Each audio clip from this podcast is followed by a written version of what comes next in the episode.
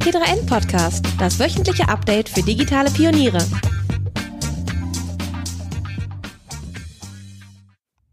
Herzlich willkommen zu einer neuen Ausgabe des T3N Podcast. Euch begrüßen heute Luca Caracciolo, der Pinch-Chefredakteur des T3N Magazins. Mein Name ist Stefan Dörner, Online-Chefredakteur von T3N. Und wir sind im Bundeskanzleramt äh, bei Dorothee Bär, der Staatsministerin für die Digitalisierung in der aktuellen Bundesregierung. Und wir trinken gerade Kaffee aus einer Tasse mit dem Bundesadler.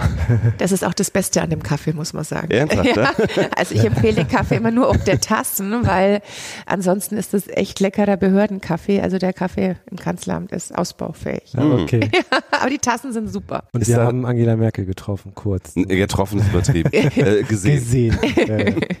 Das habe ich extra für euch inszeniert, damit ihr quasi schon wir in mal. Stimmung kommen. Natürlich. AKK war auch mit dabei. Ja. Und, und. Horst, extra euch für Natürlich. euch noch Horst. Genau, wir wollen aber über Digitales reden, über Digitalpolitik und steigen auch direkt ein, weil wir ein bisschen zeitlich begrenzt Wollen wir sind. ganz kurz auf den Gegenstand noch ein, Ah ja, bevor wir es genau, vergessen. Hast du genau. einen Gegenstand mitgenommen? Ja, ich habe lange überlegt, ähm, was ich mitnehme, welches digitale Gadget und habe mich dann für was ganz anderes entschieden. Und zwar habe ich meine ähm, aktuelle Weihnachtskarte mitgebracht, weil ich gerade im totalen Weihnachtskartenschreibflow bin. Und weil es mir extrem wichtig ist, jede einzelne Weihnachtskarte nicht nur selber zu unterschreiben, sondern immer noch was dazu zu schreiben. Und gleich nochmal eine Message an alle, die Faxe zu Weihnachten schreiben, E-Mails zu Weihnachten schreiben, nicht selber unterschreiben, eingedruckte Unterschriften. Ich verzichte. Also bitte nichts schicken, was nicht selber geschrieben ist, nicht handschriftlich. Ja. Das nervt mich tierisch. Und wie viel schreibst du? Wollte ich auch gerade fragen. ja, um die tausend. Tausend Stück. Um die tausend. Bisschen. Und du unterschreibst nicht nur, sondern du Ich schreibe schreibst. immer noch was. Ich schreibe immer die Anrede, ich unterschreibe und ich schreibe mindestens ein bis zwei Sätze noch dazu. Genau. Hm. Naja. Und das braucht dann zwei Tage wahrscheinlich, oder? Es wäre schön, wenn es nur zwei Tage wären. Aber ich habe ja auch viel Plenardienste Ja. und da, wenn sich da jemand immer wundert, warum da auch noch Papier auf der Regierungsbank liegt, das ist natürlich keine Akten, sondern Ja. persönliche Karten und Briefe. Okay. Dann steigen wir aber jetzt inhaltlich ein. Und zwar ähm, würde ich dich gern fragen, ähm, ich habe so ein paar Stichworte aufgeschrieben, Leistungsschutzrecht, EU-Urheberrechtsreform mit möglichen Upload-Filtern, Vorratsdatenspeicherung, das sind ja alles digitalpolitische Themen, wo du als Staatsministerin für Digitales eigentlich nicht derselben Meinung bist wie die Bundesregierung. Ähm, Gamesförderung ist so ein bisschen da hast, hast du dich mit deiner Position nochmal durchgesetzt jetzt 2020, es ist ja wieder reingekommen in den Bundeshaushalt. Wie kann das sein, dass du sozusagen als äh, schon die zuständige Ministerin äh, bei so vielen sehr wichtigen digitalpolitischen Themen anderer Meinung bist als die Bundesregierung? Es sind ja alles keine neuen Themen. Also ich habe auch es zur Bedingung gemacht, als ich gefragt wurde, ob ich das Amt übernehmen möchte im März 2018, habe ich sowohl mit meinem damaligen Parteivorsitzenden als auch mit der damaligen Parteivorsitzenden der CDU auch gesprochen und habe auch gesagt, dass ich da von meiner Meinung auch nicht abrücke und dass es auch eine Bedingung für mich ist, dass ich das Amt nur mache, wenn ich jetzt nicht dann irgendwie in der Bundesregierung plötzlich anderer Meinung sein muss. Da waren alle einverstanden. Ich habe es mir ehrlich gesagt so gedacht, dass ich es schneller schaffe, ähm, auch meine Meinung zur geltenden Meinung zu machen. Das hat leider nicht in allen Fällen funktioniert, aber ich gebe da auch nicht auf, weil ich es schon immer wichtig finde, Systeme von innen raus zu ändern. Und ich merke jetzt zum Beispiel in der eigenen Partei, ähm, dass ich das Desaster gerade beim Thema Urheberrecht, was ich Ihnen angekündigt hatte, was es geben wird, wo ich schon merke, dass diejenigen, die es total unterschätzt haben, jetzt öfter mal im Zusammenhang, wenn jetzt irgendwas Neues kommt, auf europäischer Ebene, auf Bundesebene diskutiert wird, das hat ganz oft als Beispiel immer kommt, wir wollen ja nicht wieder sowas erleben wie beim Urheberrecht. Das dauert lange, mir dauert es auch immer alles zu lange, aber ich merke schon, dass sich in ganz vielen Bereichen, in vielen Fällen was ändert. Und wenn ich jetzt auf die Bilanz schaue, jetzt nicht der letzten 18 Monate, sondern der letzten 17 Jahre, seitdem ich damals Netzpolitik oder Unterausschuss Neue Medienpolitik gemacht habe, wie sich in meiner Partei, wie sich in der Schwesterpartei, wie sich in der Fraktion Debatten verändert haben, auch Mehrheiten verändert haben, was nicht heißt, dass man jetzt schon eine Mehrheit hat, aber zumindest auch neue Kolleginnen und Kollegen kommen, die die Position unterstützen, hat sich trotzdem schon viel getan in den Aber letzten ist das, Jahren. Ist das manchmal nicht frustrierend oder hattest du mal Momente, wo du gedacht hast, ach, ich habe jetzt keine Lust mehr, die wollen einfach alle nicht verstehen? Ich bin von, vom Haus, aus- von Haus aus, vom Typ her nie frustriert, Ja. wirklich nie. Also das ist aber so eine Typenfrage. Aber dass man manchmal schon so den Facepalm mehrfach am Tag hat, ja, das denke ich passiert schon. Ja. Glaubst du denn, dass sich das Schlimmste bei der EU-Urheberrechtsreform noch verhindern lässt? Also zum Beispiel konkrete Uploadfilter. Mhm. Also es kommt ja jetzt noch darauf an, wie ja. das in nationale Gesetze ja. gegossen wird. Gibt es da einen aktuellen Stand, den die Öffentlichkeit noch nicht kennt? wie man da zum Beispiel Uploadfilter verhindern kann. Es gibt da immer noch sehr, sehr viele Gespräche. Ich führe da auch sehr, sehr viele Gespräche. Aber es ist trotzdem ein sehr mühseliges Unterfangen, weil es manchmal meines Erachtens auch nicht nur darum geht, dass man das Gefühl hat, so wie du es gerade beschrieben hast, will man eigentlich es nicht oder aus welchem Grund wird es verhindert, sondern manchmal hat man das Gefühl, dass es schon mal am Verständnis fehlt und zwar auch, äh, ob es ein technisches Verständnis ist, ob es ein grundsätzliches Verständnis ist. Also es ist sehr viel Arbeit, die da auch noch hinter den Kulissen stattfindet. Ob ich dran glaube, ja, natürlich. Das ist ja, gehört auch zur meiner persönlichen Aufgabenbeschreibung dazu, dass ich da immer glaube, dass man das noch ändern kann. Und das sind ja jetzt auch keine Dinge, die selbst wenn sie mal falsch meines Erachtens entschieden sind oder schiefgelaufen sind, die nicht korrigierbar sind. Wir haben ja nur in der Legislaturperiode ein bis zweimal eine Abstimmung, wo es auch irreversible Dinge gibt, wenn es um Stammzellforschung geht oder um solche Dinge, wo es um Leben und Tod geht oder jetzt Organspende und ähnliches. Ansonsten bei den Dingen, die sind ja auch alle wieder heilbar. Es ist nicht schön, aber es ist auch wieder rückholbar, wenn man es geschafft hat, andere Mehrheiten hinzubekommen. Und ähm, du, du, wir sitzen ja hier im Zentrum der Macht. ist schon imposant, wenn man hier reinkommt. Wir haben AKK am Eingang gesehen. Ich habe sie leider verpasst, ähm, weil ich mit äh, Stefan gesprochen habe. Ähm, man muss dann mal Prioritäten. Ja, richtig. Und ähm, auf der anderen Seite hast du sind ja die wichtigen, die meisten wichtigen Digital- und Digitalisierungsprojekte in den Ministerien angesiedelt, also im alle. Verkehrsministerium alle. Alle. Also du hast das Kanzleramt quasi, ist nun genau. mal nicht operativ ja, tätig. Richtig. Ja. Und ähm, wie, wie gehst du denn im Alltag damit um? Also wenn wenn du manchmal Impulse hast, Gedanken, Ideen und dann kannst du aber nicht in die Umsetzung gehen. Das war von Anfang an so angelegt. Ja. Also ich finde es auch lustig, dass ich mich jetzt irgendwie seit eineinhalb Jahren für ein Konstrukt rechtfertigen muss, was drei Parteivorsitzende irgendwann mitten in der Nacht ausgehandelt haben, dass es so läuft. Also ich gehöre halt auch zu den Pragmatikern, die sagen, das, was da ist, versuche ich zum einen anzunehmen, aus der Gestaltung raus auch im besten Sinne äh, täglich ähm, auch so umzusetzen, wie es funktioniert, aber natürlich auch äh, schon versuchen, aus dem jetzigen hm. System mhm.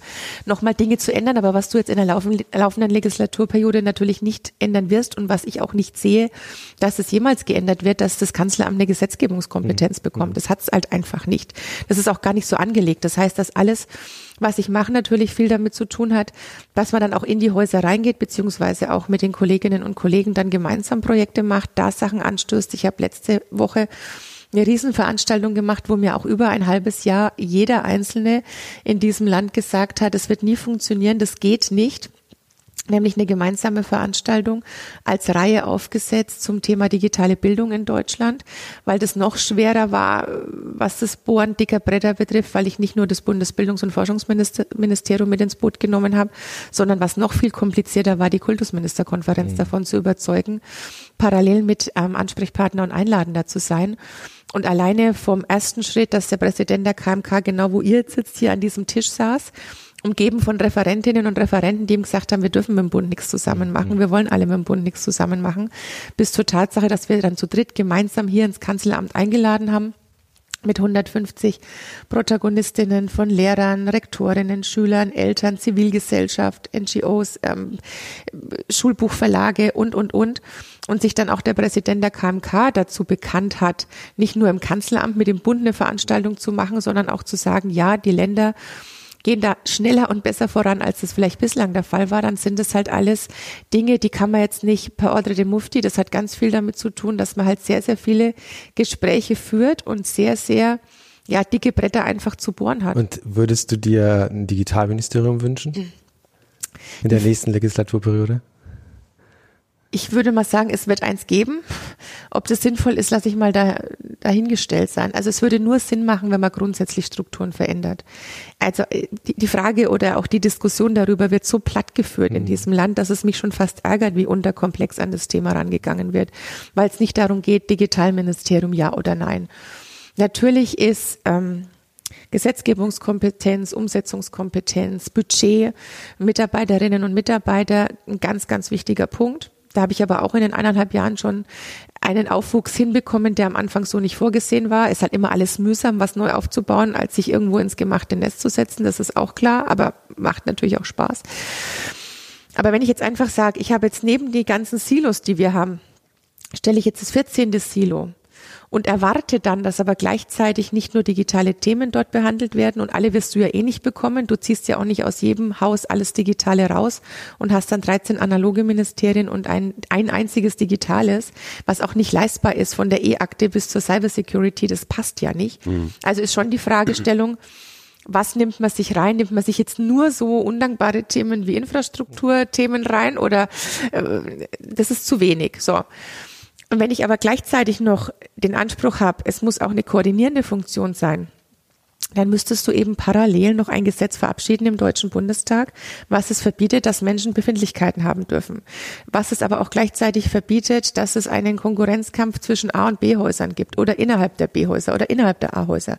Das heißt, wenn du mich fragst, willst du sowas, dann glaube ich, gibt es nur ein ganz kurzes Momentum in der Geschichte, wo es theoretisch, und auch das sehe ich noch nicht aus Jahre, jahrzehntelanger Erfahrung, ein kurzes theoretisches Momentum während der Koalitionsverhandlungen, wo ein Konstrukt festgelegt wird, ob das Vetorecht ist, ob das Digitalcheck bei Gesetzen ist, also Vetorecht analog Finanzminister, aber auch nur oder und dann noch eine Koordinierungsmöglichkeit, also zwischen den anderen Ministerien mhm. und dem Kanzleramt so als Primus oder Prima inter pares. Das geht aber meines Erachtens, wenn überhaupt nur, wenn die Parteien noch nicht festgelegt haben, welche Partei welches Ministerium zieht und auch nicht festgelegt haben, welcher Kopf in welchem Haus sitzt. Weil ansonsten, mhm. das sind halt Menschen am Werk, ja. Und wo Menschen sind, da Menschen, das hört sich total banal an, das erlebe ich aber jeden Tag, dass so Eifersüchteleien, dass so eben diese Befindlichkeiten und Bedenkenträger, dass die halt wirklich viel mehr von der Arbeit kaputt machen, ja. als das ja. andere Strukturen sind. Schön, dass ihr dran seid. Wäre es nicht auch schön, wenn die Leute auf eurer Webseite auch dranbleiben würden? Ein Verkäufer kennt seine Kunden und weiß, wie er sie glücklich machen kann. Nicht nur im Laden, auch ihr als Online-Marketeers steht vor genau dieser Aufgabe. Potenzielle Leads zum Beispiel erreicht ihr in Realtime mit individuellen Botschaften und Inhalten, bevor sie den Conversion Funnel verlassen. Regelmäßige Performance-AB-Testings oder mehrere Variationen, von denen die beste dem entsprechenden User-Segment angezeigt wird. Chameleons Testing- und Personalisierungstool setzt dazu künstliche Intelligenz ein und ist über alle Branchen im B2C und B2B-Bereich erfolgreich. Auf chameleon.com erfährst du mehr und mit dem Code T3N-Chameleon bekommt ihr auf die One-Hour-Session auch noch Rabatt. Und jetzt geht's weiter. Du hast eben ganz kurz in einem Nebensatz gesagt, es, es wird es geben. Äh, Gehe ich fest davon aus, weil es einfach äh, so populistisch ist. Hey, wir fordern alle ein Digitalministerium, super, dann sind alle Probleme gelöst. Nee, sind sie natürlich nicht. Mhm. Und man kann sich ja auch mal anschauen, wir haben zwei Bundesländer, die jetzt ein Digitalministerium haben, in Bayern und in Hessen. Mhm. Da weiß ich vom Einblick, dass da auch nicht alles so super perfekt läuft, dass man auch an den Strukturen da sicherlich nochmal an der einen oder anderen Stelle was ändern muss. Klar. Mhm. Du hast eben kurz in einem Nebensatz gesagt, es fehlt oft an Verständnis. Als wie digital kompetent würdest du die aktuelle Bundesregierung, also die Mitglieder, die die Minister, Ministerinnen und die Mitarbeiter bezeichnen, wenn es mal so in der Schulnote ausdrücken würdest, so gesamt. Na, total super, natürlich. eine Eins. Glaube ich dir nicht. Was? Was? Ja. Also, Wir können ja jetzt jeden einzelnen durchgehen. Not. Ich weiß, das ist eine gemeine Frage. Du wirst wahrscheinlich auch keine Schulnote vergeben. Notlügen erlaubt. Ja. Nein, ach, also was man schon sagen muss, ohne jetzt irgendwelche Noten zu verteilen, was man schon sagen muss, ist, dass es ein wahnsinniger Unterschied ist im Vergleich zu den vergangenen Legislaturperioden. Jetzt nicht nur was Wissen und Verständnis betrifft, sondern was auch zumindest mal einen gewissen Ehrgeiz betrifft. Also ich habe ja in den letzten Jahren mussten wir ja oft so die Kollegen äh, zum Jagen tragen und sagen, ich habe ja auch in der letzten Legislatur schon eine koordinierende Funktion gehabt als Staatssekretärin im Verkehrsministerium, mhm. gemeinsam mit Brigitte Zypris aus dem Wirtschaftsministerium, mit der beamteten Staatssekretärin im Innenministerium, haben wir drei ja auch schon in der letzten Legislatur versucht, die digitale Agenda zu koordinieren. Und da war es echt schwer, überhaupt mal alle Häuser an den Tisch zu bekommen und jedem Haus zu sagen, hey, ihr seid alle digital, alle. Da gibt's keine Ausreden. Mhm. Und jetzt ist es schon so, dass man es schaffen kann, wenn wir Digitalkabinett vorbereiten, wenn wir die Klausurtagung zur Digitalisierung des Kabinetts vorbereiten, wenn wir uns im Digitalrat zusammensetzen, dass man es schon schaffen kann, ähm, so einen Ehrgeiz zu wecken, dass jeder der digitalste von allen sein möchte. Und das ist ein Riesenunterschied im Vergleich zur letzten oder auch den vergangenen Legislaturperioden. Ähm. Aber es ist ein Unterschied zwischen Wollen und Kompetenz haben. Aber es gibt da ganz großartige Beispiele auch. So, wenn ich jetzt sehe, was der Jens Spahn da gerissen hat in dem Bereich, also auch mit der ganzen Abteilung, die neu aufgebaut wurde, wie jetzt nochmal ein so Schwung in die Digitalisierung im Gesundheitswesen gekommen ist, wenn ich sehe, was die Julia Glöckner macht mit Smart Farming, Precision Farming, also auch die ähm, Agritechniker, was wir da auch leisten können in der Digitalisierung der Landwirtschaft, was für mich einer der digitalsten Bereiche überhaupt ist, wo wir auch gut dastehen mein altes Haus, das BMVI, ist natürlich von Haus aus schon mal ein Digitalministerium, wo gerade in der Mobilität wahnsinnig viel passiert. Wir haben Cyber Innovation Hub von der Bundeswehr ähm, im BMVG. Also da tut sich in vielen Häusern wirklich sehr, sehr vieles. BMAS hat eine neue äh, Taskforce da aufgebaut im Haus. Es ist immer noch Luft nach oben, ja aber trotzdem ist es schon nochmal alleine vom, und wollen ist ja schon mal ein wichtiger Punkt. Ich wäre schon mal dankbar, wenn jeder wollen würde. Deswegen ist es schon mehr, als man jetzt so lapidar sagen kann, naja, wollen reicht noch nicht. Aber natürlich haben wir auch die Herausforderung, dass wir auch das ist ein ganz wichtiges Thema, unsere Mitarbeiterinnen und Mitarbeiter da schulen und da Ängste nehmen. Wir haben ja nicht nur mit der Initiative Tech for Germany, wo wir junge Absolventinnen und Absolventen für eine bestimmte Zeit hier reinholen, die mal was programmieren für ein Haus, für eine nachgeordnete Behörde. Wir haben das ADA Fellowship als Bundesregierung angenommen, wo wir zum Beispiel, konnte jedes Haus machen, wie es wollte, aber wir haben unsere Teilnehmer aus dem Kanzleramt danach ausgesucht, dass sie nicht aus der Digitalabteilung sind. Wir haben gesagt, wir müssen, es sind nur die zugelassen, die in anderen Abteilungen arbeiten, um so ein einjähriges digitales Vollprogramm zu bekommen. Also da haben wir natürlich auch eine Aufgabe. Also es ist ja, und das machst du ja gerade auch, du kommunizierst ganz viel, du präsentierst, was für äh, Projekte und digitale Vorhaben äh, in den Ministerien laufen. Und dann kommt sowas, äh, so ein Diss von der FDP vor ein paar Wochen, ähm, die einfach einen Antrag eingereicht haben, was äh, den kommenden Haushalt anging ähm, und dich degradieren wollten zur Social Media Beauftragten der Bundesregierung. Wie gehst du dann damit um? Also wenn, das ist ja total erniedrigend. Ich glaube, du hast auch nicht reagiert. Ich habe zumindest nichts gefunden äh, in den sozialen Medien, dass du darauf geantwortet hast. Es hat nur eine Zeitung angefragt, mhm. ich glaube Bild Nürnberg. Ansonsten hat da auch niemand angefragt. Also ähm, mich hat's menschlich enttäuscht, weil ich schon eigentlich jemand bin, der versucht, mit den Kolleginnen und Kollegen seit Jahren wirklich ein gutes, positives, natürlich faires, selbstverständlich inhaltlich sich auseinandersetzendes Verhältnis zu haben, aber nie persönlich werden. Und es war für mich eigentlich vom Antrag her wo mich viele darauf angesprochen haben von den Kollegen, von Kolleginnen, aber ganz viele männliche Kollegen, die mir auch gesagt haben, hätte man nie gemacht, wenn du keine Frau gewesen wärst. Mhm. Und das sehe ich ganz genauso. Das mhm. war so typisch, pff, so wäre man mit einem Mann nicht umgegangen. Das war eigentlich für mich auf der Metaebene noch das, was wesentlich anstrengender und nerviger ist. Deswegen bin ich gerade heute sehr happy, was die Finnen da gestern abgeliefert haben, weil das mhm. für viele, viele Frauen, mit denen ich täglich zu tun habe, die mit sich hadern, gehen sie in die Politik, beschäftigen mhm. sie sich, ist natürlich sowas, was da, und ich will jetzt auch nicht sagen, das hat die FDP gemacht, das mhm. hat ein FDP-Kollege gemacht. Mhm. War das und, nicht ein FDP-Antrag, also ein Antrag der ganzen Fraktion? Ja, aber der Fraktionsvorsitzende wusste davon nichts. Okay. Und es gab auch viele Entschuldigungen ja, aus der Fraktion, ja, ja. muss man wirklich sagen. Also deswegen will ich auch gar nicht sagen, die FDP, mhm. es war ein Antrag der Haushälter mhm. und keiner liest alle Anträge, die da in den einzelnen Ausschüssen gestellt werden. Deswegen möchte ich da den Christian Lindner eindeutig in Schutz nehmen. Ähm, also es gab ein Gespräch danach mit Christian Lindner, nehme ich an. Ich bin ja jemand, der keine Gefangenen macht. Ich spreche ja immer alle Leute drauf an. Ich habe auch den Urheber des Antrags mhm. angesprochen und habe gesagt, dass das wirklich eine menschliche Enttäuschung ist. Und wo er auch gemerkt hat, dass er da total übers Ziel hinausgeschossen ist. Und wo ich aber viel spannender fand, auch öffentlich mein FDP-Kreisverband hat sich von der Partei distanziert und hat sich total entschuldigt in den sozialen Netzwerken. Also meiner, damit ist gemeint. In meinem Wahlkreis. Ja, nee, nicht Nürnberg. Also, also, in meinem Wahlkreis, der. Aber auch ähm, die Vorsitzende vom digitalen Verband der FDP hat sich gegen ihre Partei da öffentlich auf Twitter zu Wort gemeldet. Also ich glaube, dass das ein richtiges Backfire war, dass der Antrag der FDP wesentlich mehr geschadet hat. Mhm als er in irgendeiner Form genutzt wurde. Aber nochmal zu dem Thema, das ist halt das, wo man mit man immer zu kämpfen hat. Es ist egal, ob ich jetzt für Digitalisierung oder Menschenrechte oder für Arbeit und Soziales zuständig bin. Die Art und Weise, wie trotzdem mit Frauen in der Politik umgegangen wird, ist immer noch eine andere. Und das ist im Jahr 2019 einfach, wenn du vorhin gefragt hast, was einen nervt, das sind die Punkte, die mich ja. wesentlich mehr nerven. Ist es immer noch, also du hast dich als Erfahrungsfeministin mal bezeichnet, sozusagen die Politik, die dich zur Feministin gemacht hat. Ähm, und du sagst, es ist immer noch so, dass es nervt. Ist das im Alltag tatsächlich immer noch ein Thema? Ja, immer noch, ja. klar. Wie äußert sich das? durch tausend Sprüche und äh, man merkt es halt einfach, das ist so, so eine, so, so, so eine latente Geschichte. Bei, es ist immer noch so, dass bei Kolleginnen, ob das in der Fraktion ist, ob das in kleineren Runden ist, ob es in Vorständen ist, der Geräuschpegel geht immer hoch, wenn eine Frau das Wort ergreift. Automatisch. Okay. Das merkt man immer noch. Ja. Und sagt man dann jetzt bitte mal Ruhe oder wie, wie, wie geht Ja, aber das um? ist dann auch spannend, wenn dann eine Frau um Ruhe bittet, wird sie dann auch gleich so, was will sie denn, so als Zicke abgestempelt. Beim Mann wird das dann wesentlich autoritärer wahrgenommen. Mhm. Wenn eine Frau genauso autoritär auftritt, dann ist es halt eine Manze, mit der keiner was zu tun haben will.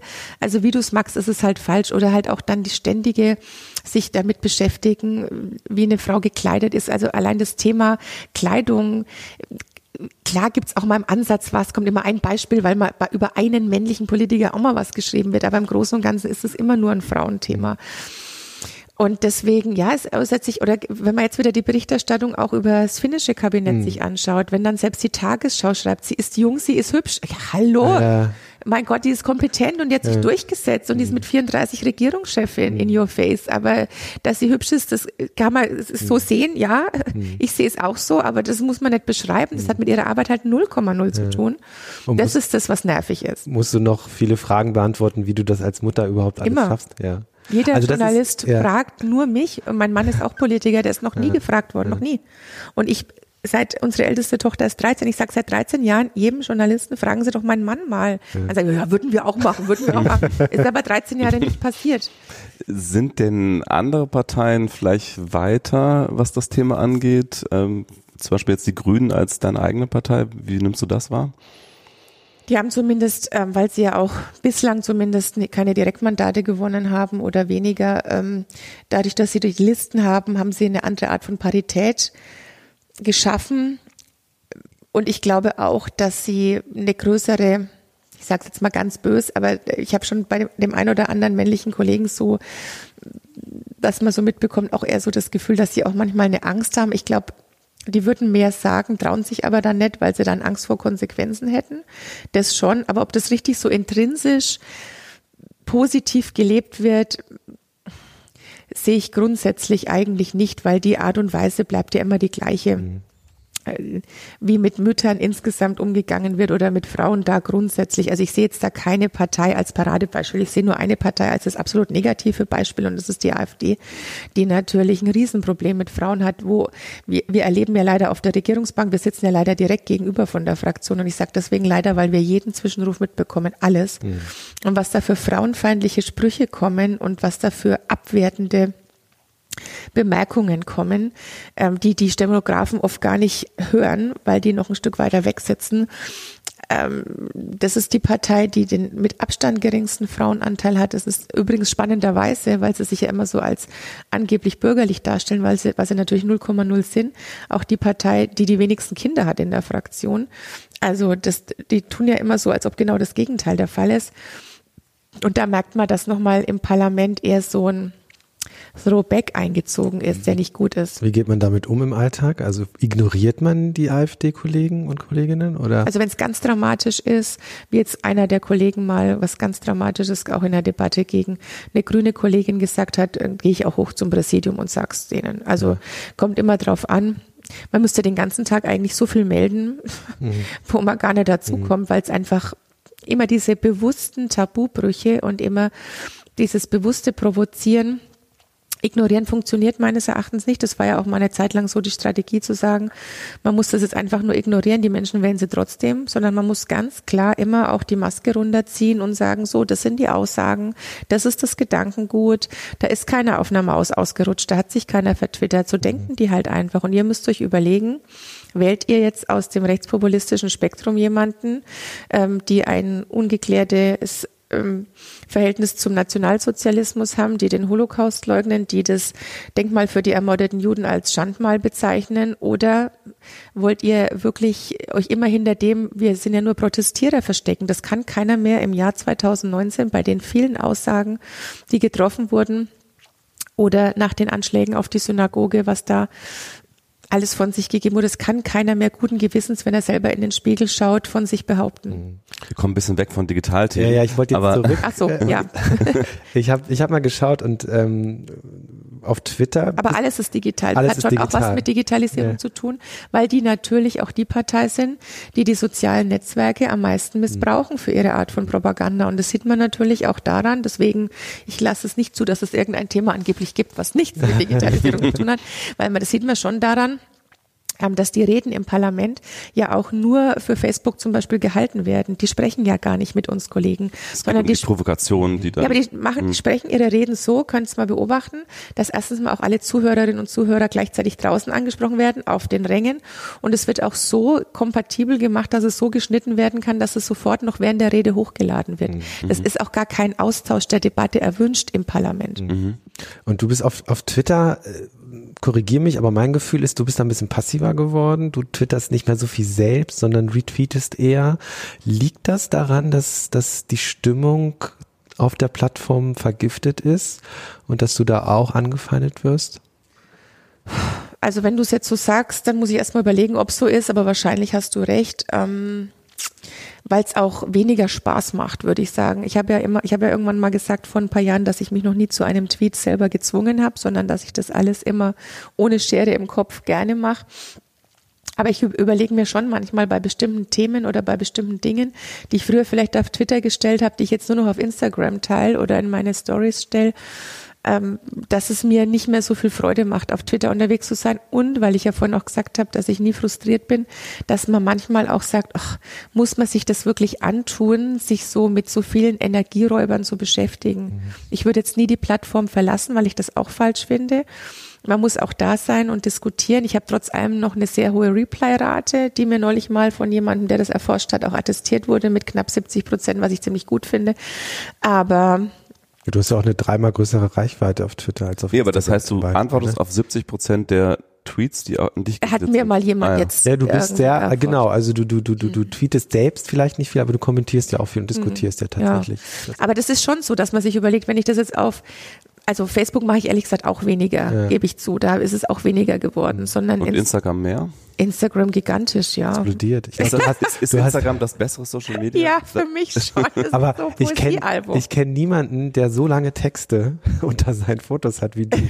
Das ist unglaublich. ja, man muss ja mal die Leute ein bisschen intellektuell herausfordern. das, das ist so ein bisschen dysfunktional für diese Plattform, weil sie ja eigentlich sehr fotofokussiert Aber ist. die wird gelesen. Und bei dir klappt man auf und dann hat man so ein Flatsch und denkt so, nein, okay, ich lese dann immer den letzten Satz noch. Ja, aber ich bin, aber es ist trotzdem spannend, wie viele dann bis zum Schluss lesen. Und schon mal TikTok ausprobiert? Darf ich nicht, Wieso? weil es mir meine Tochter verboten Ach, hat. also, ich weil dachte jetzt wegen China oder so. Aber Nee. muss man doch als Digitalstaatsministerin Ja, also ich habe ein sehr heavy User Kind und die findet mich viel, viel, viel zu alt und sie ist ihr total peinlich. Also sie war auch schon voll in der Musically Phase und alles. Ah, ja. ja. ja. Und dann äh, auch so vom Freundeskreis, ja, die haben dann wochenlang am gesagt, wir werden das nie TikTok nennen. Für uns bleibt's Musically. Natürlich hat sich das auch geändert. Ja, ja, ja. okay, ja. War so Ryder Twix mäßig, aber ähm, und jetzt hat sie neulich ist sie auch angeschissen worden. Excuse my language auf dem Schulhof, weil ihre Mitschüler gesagt haben, deine Mutter hat in der Talkshow bei Maybrit Illner was Negatives gegen TikTok gesagt, ist sie gleich gedisst worden. Was war das? Nö, was ich halt gesagt habe, dass wir immer nur auf amerikanische Plattformen schauen und auf chinesische Plattformen, wo man natürlich auch mal sich über Themen wie Zensur unterhalten muss, reden wir viel zu wenig drüber. Und das sind alle Minderjährigen, die sind ja alle erst 13, 14, 15 Jahre alt und dass das natürlich ein Thema ist. Und dann war das schon so kritisch, dass sie dann schon richtig Ärger auf dem Schulhof für mich bekommen hat. Also, so, also als Konsument schon mal reingeschaut. äh, Ja, ich schaue mir das immer an. Ja, und vor allem wirklich schon seit Musically ist schon. Und es ist ja auch Wahnsinn. Ich bin total begeistert, ob der Kreativität, Auf jeden was Fall. die, also jetzt in dem Fall, was die Mädels da leisten, wie die sich da treffen, verabreden. Ich weiß gar nicht, wie viele Tausende von Videos die haben, wo die tanzen, wo die schneiden. Finde ich extrem beeindruckend. Deswegen gestatte ich das auch. Ich gestatte ihr jetzt nicht, einen öffentlichen Account zu haben, das nicht, aber äh, das finde ich super. Und ich glaube, mir wird es auch Spaß machen, aber dann Wird es bald einen Bundesregierungs-Account geben? Also in der jetzigen nicht. in der nächsten schauen wir mal. ja. Stopp, jetzt lassen wir alles erstmal stehen und liegen und machen erstmal drei Stunden Buchhaltung. Oder ihr nutzt Safdesk. Eine digitale Buchhaltungssoftware made in Offenburg.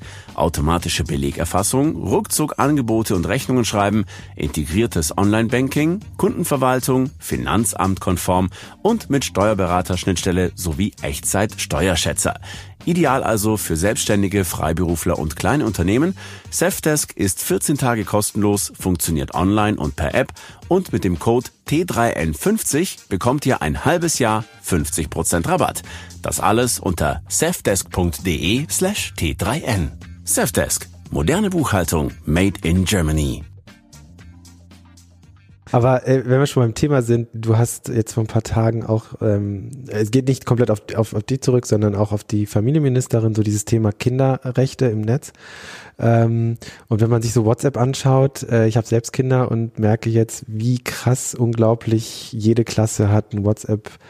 Äh, Klassenchat, der wird dann betrieben von einzelnen Schülern, also die dann auch Leute wahllos wieder rausschmeißen können. Und ich habe das Gefühl, das ist ein Riesenthema. Ihr wollt jetzt mehr tun, um den Datenschutz für Kinder zu ähm, verbessern. Und dann auf der anderen Seite frage ich mich, obwohl das eigentlich von der DSGVO ja auch schon abgedeckt ist. Ne? Also WhatsApp ist ja auch ab 16 eigentlich, aber das ist ja der größte Hohn. Ja. Also da kümmert sich ja keiner drum. Also mein Sohn ist 10 und, und nutzt das heavymäßig in der fünften Klasse. Ähm, glaubst du, man muss da noch viel stärker regulativ eingreifen? Und wenn ja, wie?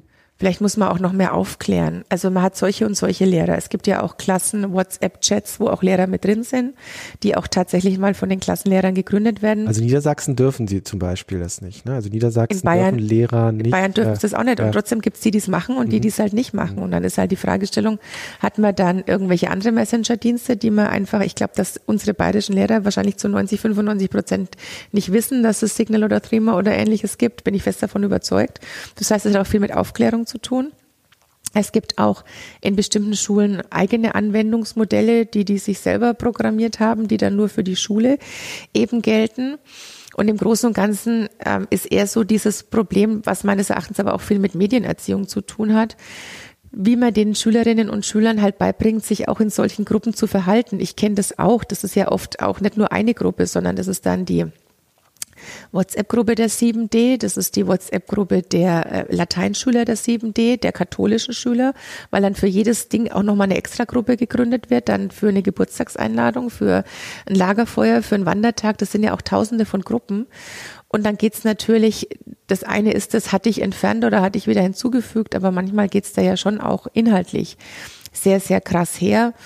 Und da weiß ich nicht, ob alleine da jetzt Verbote ähm, da der Weisheit letzter Schluss sind, wenn wir da auch wollen, ihnen beizubringen, welche Sachen sich eben gehören und welche Sachen sich eben nicht gehören. Jetzt mal losgelöst von der Plattform. Da geht es ja auch mehr um Themen, die auch ein Problem wären, wenn sie in einer Threema-Gruppe ausgetauscht werden würden, wie sie miteinander umgehen, was sie übereinander schreiben. Mobbing und so weiter. Ja. Mobbing, Ja, Mobbing, Cybermobbing, Cybermobbing, Grooming, alles Mögliche. Diese Kettenbriefe, das ist ja auch die totale Pain, die da stattfindet. Ja, und irgendwelche Videos, die irgendwie nicht jugendfrei sind und man aber da am Vorschaubild nichts erkennt oder zum Teil zeigt WhatsApp, glaube ich, das Schau- Vorschaubild nicht mehr an. Ne? Das sind ja alles so Punkte. Aber die Frage ist halt tatsächlich, auf der anderen Seite braucht man natürlich auch, oder es erleichtert zumindest die Art. Also Ich finde die Vernetzung total spannend. Ja. Ich finde es eigentlich total cool, dass die so hoch vernetzt sind. Ne? Die Frage ist halt immer, an welcher Stelle muss man auch schützend eingreifen? Ne? Das ist mir selber nicht klar, aber dass sie alle so vernetzt sind, finde ich erstmal positiv. Also ich habe damals von meinen Eltern den Tipp bekommen, schreibt euch nicht so viele Briefchen gegenseitig immer in der Schule. Irgendwann hängen die am schwarzen Brett und dann ist es dir voll peinlich, wenn dich da jemand auflaufen lässt. So, und ich fand es total gaga, so einen doofen Tipp zu bekommen. Aber klar hat man sich immer überlegt, ja, möchte man, dass dieser Brief dann mal von einem Mitschüler, der einen nicht mag, dann am schwarzen Brett hängt, so nach dem Motto, willst du mit mir gehen? Ja, nein, vielleicht. Aber das ist natürlich jetzt eine ganz, ganz andere Dimension und deswegen sehe ich es auch schon, dass wir heutzutage als Eltern einen viel schwereren Part haben, was Erziehung von Kindern betrifft, als es früher der Fall war. Weil wir halt noch viel mehr Aufgaben haben, denen auch wirklich viele Eltern auch technisch, selbst wenn sie wollen, gar nicht so gewachsen sind. Und einer aus der Familie, egal wer, irgendein Erziehungsberechtigter, muss in den sauren Apfel beißen und muss sich mit dem Thema auseinandersetzen. Ich hatte neulich mal einen Kollegen, von der Zeitung, der hat dann gesagt, er interessiert sich für das Ganze gar nicht und er wird sich damit auch nie beschäftigen. Er hat gesagt, haben Sie Kinder? Ja, aber sein Sohn ist erst zwei. Habe ich gesagt, ja, viel Spaß. Also man kann auch so tun, als ob man sich nie damit auseinandersetzen muss, aber das wird halt nicht funktionieren. Und wenn er seinen Erziehungsauftrag ernst nimmt, hat er sich mit sozialen Netzwerken zu beschäftigen. Auch wenn er das alles für den totalen Krampf gehalten hat. Und das ist schon nochmal anders, wenn man gesagt hat, früher, man ist aus dem Wald zum Spielen nach Hause gekommen, war im Zimmer und war geschützt, ist man halt nicht mehr. Mhm. Also bei uns sind 90 Prozent aller Auseinandersetzungen mit den Kindern ist der Smartphone gebraucht tatsächlich. Also da immer irgendwie ein Maß zu finden, äh, ist unheimlich schwierig. Ja, ich musste vier Jahre lang, also bei uns gab es erst ab der fünften Klasse bei der Großen ein Handy, die zwei Kleinen haben noch gar keins und ich habe wirklich vier Jahre lang kämpfen müssen, weil die beste Freundin unserer ältesten Tochter hat in der ersten Klasse eins bekommen. Oh krass. Ja, okay. und wenn du dann wirklich vier Jahre lang Warten sagen musst, nee, nee, ja, aber sie, ja, aber du nicht. Aber nee. Und das ist jetzt auch mit den zwei Kleinen, hat auch jeder gesagt, das wirst du nie durchhalten. Die sind jetzt in der zweiten und dritten Klasse. Also natürlich halte ich das durch. Mhm. Fünfte Klasse. Okay. Hier wird randaliert. ähm, das, das ist schon auch anstrengend für Eltern. Es ist natürlich leichter zu sagen, ja, komm hier, mhm. dann mal. Ja. Ich gebe nach. Nee, aber ich gebe nicht nach. Ja. Wollen wir noch ein bisschen KI-Initiative? Genau, ich würde noch mal ja. gerne über ein großes digitalpolitisches Thema sprechen und natürlich äh, ist eines der wichtigsten die Frage, wie wir mit äh, künstlicher Intelligenz umgehen und vor allen Dingen, wie wir mit der Frage umgehen, äh, wo sich da Europa positioniert äh, zwischen China und den USA und wie wir es als Europa auch schaffen, bei dem Thema nicht den Anschluss äh, zu verlieren. Es gibt ja eine beschlossene Förderung der Bundesregierung über 500 Millionen Euro zum Thema KI. Hast du da einen Überblick, wie viel wurde davon bisher abgerufen? Wahrscheinlich noch nicht allzu viel, noch nicht so lange in Kraft. Und wie ist überhaupt so die Aussicht aus deiner Sicht äh, für Europa, für dieses Themenfeld? Ähm, wir haben ja schon die großen Plattformen eben in den USA und China und auch viele der Experten sind dort, wo wir natürlich auch schon teilweise die KFI und so wird immer genannt natürlich, äh, gute Ausbildung in diesem Bereich haben, aber so die großen Unternehmen, die da als führend gelten, die sind ja nun mal in China und in den USA. Also wie siehst du da per persönlich diese Perspektive in die Zukunft ähm, und ja, was ist so euer Ansatz in der Bundesregierung da auch gegenzusteuern, dass man auch aus Europa ähm, da ein bisschen was auf die Beine stellt? Also Geld ist das eine. Wir sind ja auch am Aufbauen von Professorenstellen, nochmal zusätzliche Professuren, zusätzliche Lehrstühle.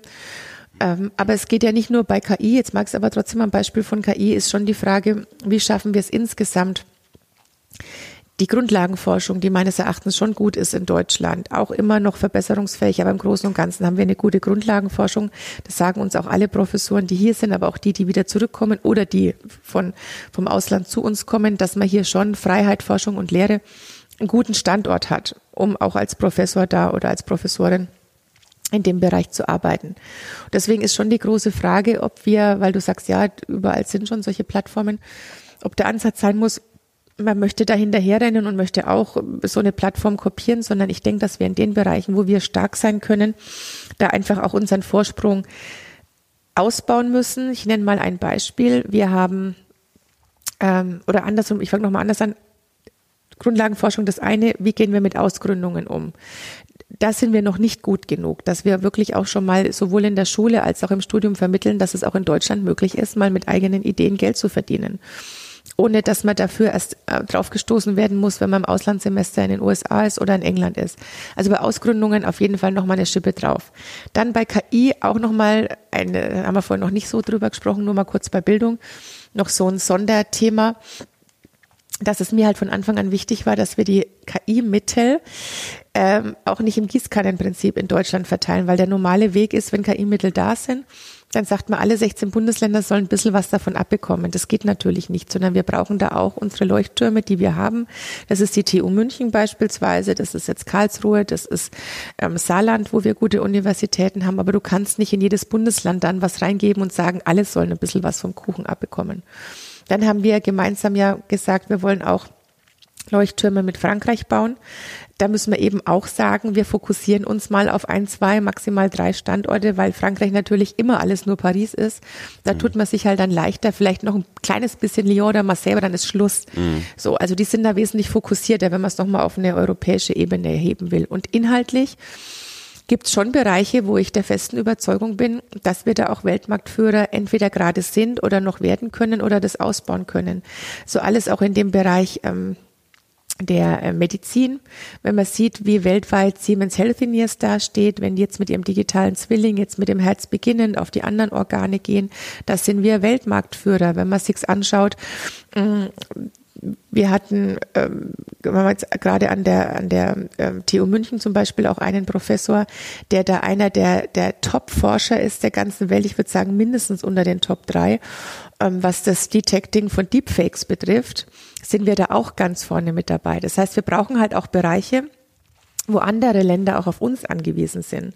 Also wir schauen immer jetzt bei bestimmten Themen, wo sind wir abhängig von irgendeinem Land, aber wir müssen umgekehrt meines Erachtens, das ist wirtschaftspolitisch das einzig Richtige, zu schauen, wo sind andere Länder auf uns angewiesen, wie jetzt in der Sensorik, wenn du sagst, über Sensorik wird immer wichtiger, nicht nur in den Autos, wo in über 50 Prozent der Autos auf der ganzen Welt deutsche Sensorik verbaut wird, sondern eben auch jetzt in Fußböden, in allen Küchenmaschinen, also alles, wo es jetzt um die Vernetzung der Dinge geht, wo es jetzt wieder auch um konkrete Dinge geht und nicht nur um eine Plattform mhm. oder um Clouds und so weiter. Also da denke ich, wenn wir diese nächste Entwicklungsstufe man sagt, man hat die davor verschlafen, aber in dieser nächsten Entwicklungsstufe sehe ich eigentlich nicht schwarz für uns, ganz im Gegenteil. Also diese Digitalisierung der Industrie, Industrie 4.0. Zum Beispiel, und dann kommt aber auch noch dazu, das ist ein heikles Thema, da muss ich immer gucken, da wird, es kapiert immer keiner, wie ich es meine und dann kommt es in den falschen Hals. Das ganze Thema Ethik und Werte auch in der künstlichen Intelligenz, so, die extrem wichtig sind. Aber wo ich auch sage, ohne dass ich jetzt irgendwas gegen Werte oder ethische Maßstäbe sagen will, dass wir durch Ethik einen Vorteil haben können, vielleicht nicht kurzfristig, aber sicherlich mittel- und langfristig, wenn man sich überlegt, was bedeutet es bei einer Operation, was bedeutet es bei einem autonom fahrenden Auto? Ist es ein Unterschied, ob das in China hergestellt wird oder in Deutschland, wo ich fest davon überzeugt bin, dass das ein Riesenunterschied ist. Aber gleichzeitig, dass wir nicht das Kind mit dem Bade ausschütten und es so als ähm, Ausrede nutzen, bestimmte Entwicklungen nicht machen zu können. Also übertriebener Datenschutz meinst du jetzt? Genau, dass es eben im Vergleich zu, ja, beziehungsweise dass so wie Datenschutz so bei der nächsten Stufe jetzt zu Ethik, Ethics kills it all, weil wir haben ja jetzt nicht nur eine Datenethikkommission der Regierung, die Vorschläge vorgelegt hat, sondern wir haben auch an allen Universitäten Ethikkommissionen, die dann ab einem bestimmten Punkt sagen, nee, in dem Bereich können wir da jetzt nicht mehr weiter forschen. Ich sage mal zum Beispiel beim Thema Sprache, hm. wenn man bei Spracherkennung es hinbekommen kann, dass eben Unfälle erst gar nicht passieren, weil das Fahrzeug oder im Haushalt gemerkt wird, die Modulation ändert sich, die Schnelligkeit, es werden andere Wörter benutzt, es klingt komisch, aha, da steht jetzt ein Schlaganfall kurz davor oder jetzt dieser epileptische Anfall, der Tote gekostet hat, wenn das verhindert werden kann. Und wir gleichzeitig aber dann mal Ethikkommissionen der Universitäten haben, die sagen, nee, da können wir nicht weiter forschen, weil das würde die Menschen ja, wenn dann bekannt wird, dass irgendeine Krankheit oder ein Anfall bevorsteht, wird man die dann clustern in kranke Menschen. Das können wir auch nicht wollen. Ist halt immer so eine Abwägungsfrage. Und da sind wir meines Erachtens eher so immer, wenn man so auf der Schneide sagt, hm, was ist jetzt wichtiger, wie jetzt in dem Fall, gerade wenn es um Autos geht, auch übrigens äh, nicht nur über Stimme, sondern auch über Irissteuerung. steuerung welches Gut ist da höher zu schützen? Mhm. Da, glaube ich, müssen wir noch den richtigen Weg finden. Und wenn wir den aber gefunden haben, dann wird es sicherlich Schule machen und ein Vorteil sein, auch eben in dieser Sandwich-Position zwischen, ich würde jetzt auch nicht sagen USA, sondern vielleicht zwischen Silicon Valley und China. Mhm. Weil die Und ganzen zu den- USA sind auch nicht so wahnsinnig ähm, State of the Art. Zu den Prognosen, die, lau die Zeit Genau, ein bisschen genau. Wir haben ein neues Format seit Ja. äh, ungefähr einer Woche. Das haben wir mit Aha. Sascha Lobo zum ersten gemacht, letzte, äh, zum ersten Mal gemacht letzte Woche. Mit wem? Sascha Lobo. Er hat es gesprengt leider ein bisschen, deswegen. genau. Äh, Wir versuchen das diesmal besser hinzubekommen.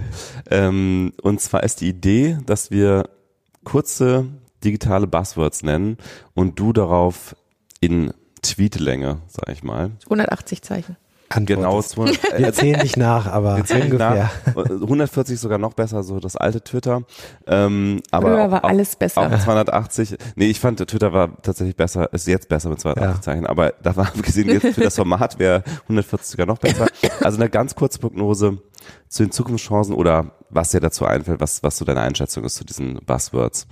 Ähm, das erste Buzzword ist Blockchain. Wir haben eine Blockchain- Blockchain-Strategie der Bundesregierung. Ähm, ich glaube nicht, dass es so ist, wie man jetzt in vielen Artikeln lesen kann, dass das ein überschätzter Hype ist, dass der auch wieder weggeht, sondern ich glaube, dass es etwas Spannendes ist, gerade auch für die Anwendung zum Beispiel in der Verwaltung. Okay. Also kein Hype, sondern zum Beispiel für die Verwaltung spannend. Ähm, Zukunft der Mobilität. Digital vernetzt, ähm, emissionsfrei und ähm, Vision Zero, was Unfalltote betrifft. Das war sehr kurz. Ja. Voice. extrem wichtig. Also für mich fürs Jahr 2020 äh, eins der wichtigsten Themen überhaupt. Da ist, sind wir total am Anfang. Und das ist etwas, womit ich mich sehr beschäftige, was ich ultra spannend finde. Sprichst du mit deinem Smartphone? Ähm, nein.